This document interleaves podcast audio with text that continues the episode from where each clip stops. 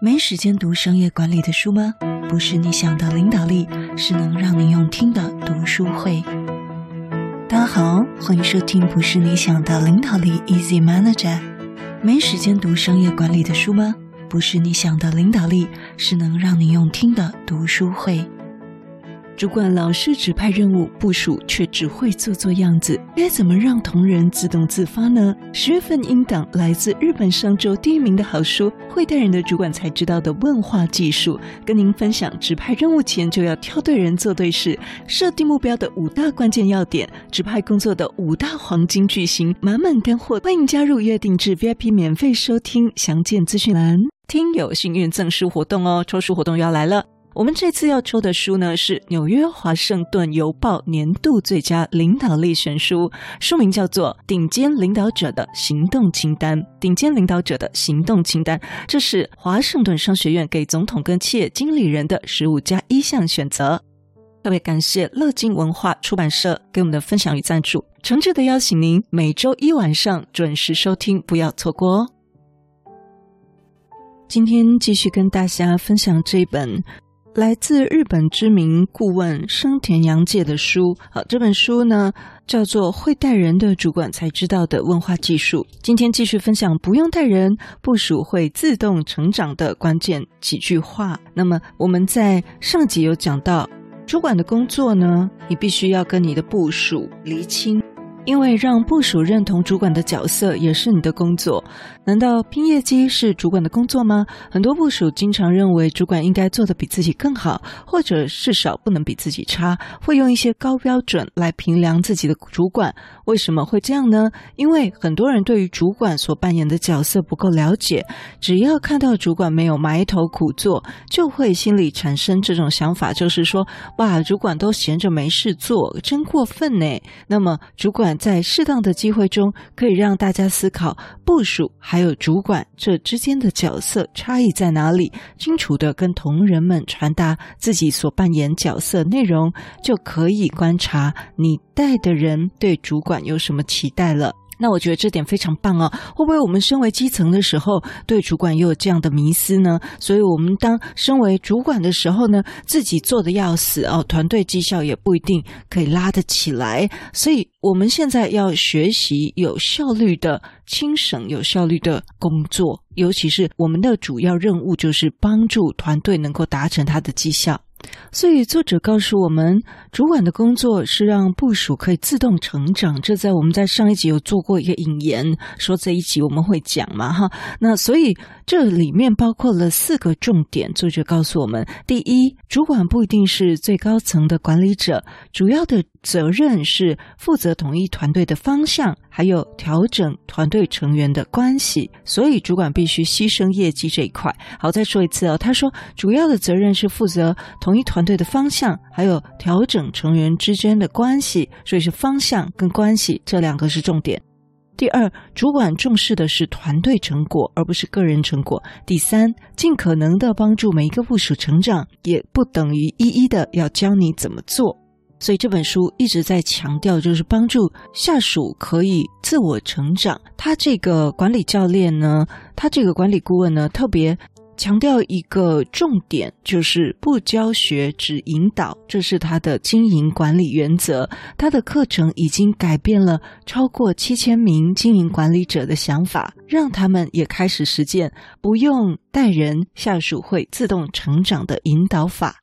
好，最后一点，第四点，对于部属们所做的决定，主管必须负最终的责任。主管必须要让下属有一个确信，就是不管发生什么事，都保证会站在下属这边。好，那这一点，第四点，倒是自己觉得是非常难的，因为我们是站在资方跟劳方中间的一个桥梁，所以怎么样去平衡上面要求的业绩、压力、绩效或达标？那怎么样又可以帮助我们的下属成长，而且呢，不管他搞砸了，你也可以保证站在部署这边啊。我觉得这真的是其中的智慧。那么也是可以了解一下这书里面是怎么帮助我们可以做到这样子有智慧的凝聚向心力。好，上一集我们提到呢，向心力这个词呢，每个人的定义都不一样，所以呢，鼓励大家可以在。部门会议的时候，可以把这个词让大家把它定义起来，让你们整个团队这个对于这个词是有共识的。那么，在新团队运作之前，作者会鼓励我们做到下面四点啊，总结了下面四个点，并且呢，提供了四个问句。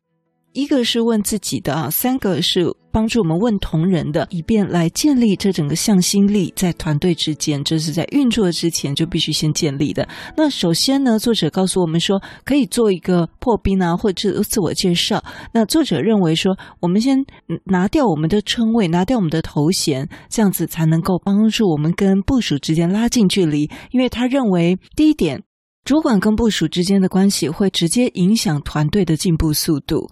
所以，主管跟部属之间的关系是非常重要的。在拉近距离这个破冰仪式的时候呢，整个开朗跟开心的氛围也是非常重要的。这一点提供给大家参考。第二点。主管的工作是为了让部属自我成长，这一点刚刚已经讲到了，有四大重点，我们必须跟下属传达的。第三点，公司的核心目标除了赚钱以外是什么呢？你是不是曾经思考过，你上班的公司是为什么存在？公司的目标是什么？既然是公司啊，追求利润是必然的，所以要除了赚钱，公司的核心目标是什么？就像我们身为上班族，得到薪资是必然的，所以不能说我上班是为了赚钱，因为这是必然最基础的。除了赚钱以外，我们为什么来这边上班？你现在为什么要做这份工作？让同仁他的目标，他的个人目标跟公司的。团体目标是有一个关联性的连结程度，让他想想看，他希望他自己服务的公司会成为怎样的企业？因为呢，这个共识啊，会让彼此产生信任，所以你可以说。建立共识是一个手段也好，你也可以说建立共识是一个真正达标的一个企业文化也好。不管是哪一个方面，这都是帮助我们团队可以有一个经营参与感，也帮助我们整整个团队可以往共同目标迈进，非常重要的一个方向。那么问题来了，假如万一我们的公司也没什么企业宗旨，这怎么办呢？那作者告诉我们，只要身为主管的您够清楚，可以明白告诉同事公司的目标是什么，那么所有的团员都可以一起思考。人们可以借由各种不同的想法来沟通，借由分享自己的想法，进而互相了解，最后就能取得彼此的认同。假设一个公司大家的目标都不相同，最后就会沦为多条平行线，没有办法达成团队追求的目标。所以，没有成效的团队，员工也不可能有所成长。所以呢，这个共识这一点呢，请主管们务必铭记在心。就像我们之前在《The Making of the Manager》这个读书会里面讲到，他们在 Facebook 刚开始成立的时候，所有的成员都非常的清楚。虽然他们那时候规模还很小，但所有的成员都非常的清楚，他们的共同的目标就是他们要比当时的 MySpace 还要更大。那当时的 MySpace 大概是啊两亿的使用人口，但是后来 Facebook 已经到达了十亿的使用人口。所以呢，在这个中西方案例的互相串联当中呢，都有帮助我们去更多的理解为什么作者提的这个点，然后这个点的重要性为何。好，那我们看一下最后第四点，有共同的价值观之后，接着就必须让部署将这个价值观化为行动和语言，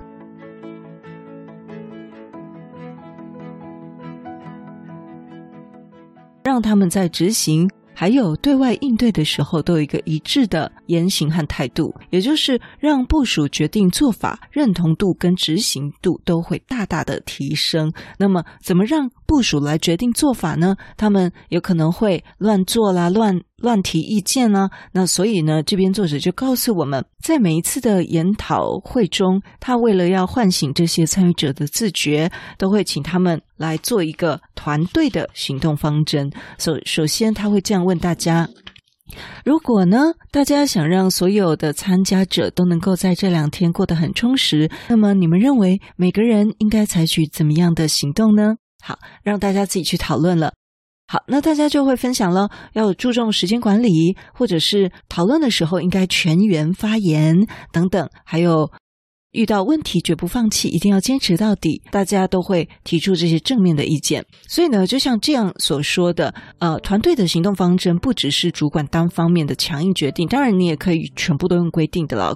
这就是两个差异点了。虽然大家讨论出来的结果也是会有这些正面的意见，那么这个反而是在让整个团员一起创造行动方针才是最理想的。那在这里，戴老师分享一个我们的实际例子，就是之前我们不是都会 work from home 嘛，就是远距工作。在疫情期的时候，那疫情期的时候，因为要远距工作，就让那时候我们的团员大部分都是新来的成员，所以呢，就要他们也没有远距工作过，所以我们就让他们自己来定远距工作的规范，比如说你要几分钟内回复这个讯息等等。那因为大家想要 work from home 的关系，所以他们要自己去思考这个解决方案。那我们也提供了之前在 work from home 别的团队他们所工作的方式，包括每天回报的方式啦，还有呃要多久回复信息等等的。所以他们就自己讨论出来了，比我们想象中更完善的一些工作规范，而且他们自己也的确遵循了很好的结果，跟大家分享。好，那作者跟我们分享说，自己说出口的方案比主管规定的更能够达成，所以主管可以抛出问题说，为了完成这个专案，大家有什么好点子吗？或者是，假如把价值观套用在实际的行动上，具体来说，我们该采取哪些行动呢？请主管给部署一个思考的环境，比如说在一个安静的会议室里面，然后你抛出问题，比如说我们如果以诚实为大家共同的价值观，那我们要怎么做这个诚实呢？也许有些人会说，绝对遵守时间和绝对遵守约定。或者是说，遇到困难时要主动请求帮助，这些意见。那如果我们换一个主题，我们以革新为价值观的话，那么具体来说，会该采取哪些行动呢？那么我们可能会听到，哦，我们应该经常去收集一些新的情报，来帮助我们的革新，或者是我们必须听取不同的意见，也要尊重反对的声音。这个呢，都是一个举例啦，跟引导。因为接着我们紧扣着这个价值观，我们再整合出成员所提出的做法或创意，就可以拟出几个由同仁构思出来的行动方针了。假若整个团队成员能够共同享有对实际行动的结果或目标，那么整个团队就会很快的能够收到对等的回馈，也就是大家能够马上动起来的意思。所以一边与大家讨论，一边去想象具体的行为跟行动会是长什么样子。让部属们不但能够进一步的对这个价值观产生了共识，而不是一个模糊的一个文字、模糊的一个概念，甚至他们还会把公司的价值观视为自己的价值观，这个是大家最理想不过了。所以，当部署开始萌生这种想法之后，他们的行为和做法就能够开始主动的朝实践价值观的方向去做。将共识化为行动方针，不错的一个问句。好，我们总结一下这集 VIP 特辑，分享了当新团队开始运作时的场景。我们可以提出四个问题：一个是问自己的，对于团队或成员所做的成果，主管是不是能够负起最终的责任？不管发生什么事，是不是都会站在所有成员这边呢？那么你要把这个安全感给到你的成员。另外，我们可以问的是：你为什么现在要做这份工作呢？就是帮助同仁，他的目标跟公司的宗旨目标可以有一个程度的连结。第三个问题，想让自己所服务的公司在将来成为一间怎么样的公司呢？让同仁可以把自己更多的尾声参与在这间公司的成长里面，这是一个很好的问题。好，最后一个问题，为了达到团队目标，大家有没有想到应该采取怎么样的行动呢？也就是问问同仁，你们想怎么做？那么主管也该给一些思考的时间。那有时候我们都很着急哦，有时候等不了同仁思考的时间，也许真的太久了。所以呢，身为主管就自己做决定、下指令了。那么。在时间许可的状况下，或者是我们可以缓一缓，练习缓一缓，问问同仁，你们想怎么做？那么主管应该给予他们一些思考的时间。希望今天这集对你的管理有一些收获，有一些帮助，有一些灵感。如果你对我们节目有任何的想法，或者你觉得我们节目有带给你一些收获，都邀请你到我们 Apple Podcast 给我们五星评分与留言。如果你还没有订阅过，也麻烦你免费点点订阅或关注，再把这个节目分享给你身边你认为会有需要的人。也欢迎免费加入 Instagram，你可以在脸书上直接搜寻“用听的哈佛商管读书会”，就可以找到我们。我相信，只要你愿意给予，加入社团会给你更多的收获哦。最后要邀请你，现在就来帮自己加分，期待透过知识价值的传递，让你可以在赞助方案中得到最大的受益。现在回到资讯栏里面，点选 YouTube 有两分钟 3D 卡通人物的说明影片哦。我知道你是非常非常忙碌的，但是你却选择收听我们这一集的节目，非常的感谢，而且你也是最棒、最优秀的。不是你想的领导力，是能让你用听的管理读书会，轻松就能让你用在职场上。祝福你有一个很棒的一天，我们下次见。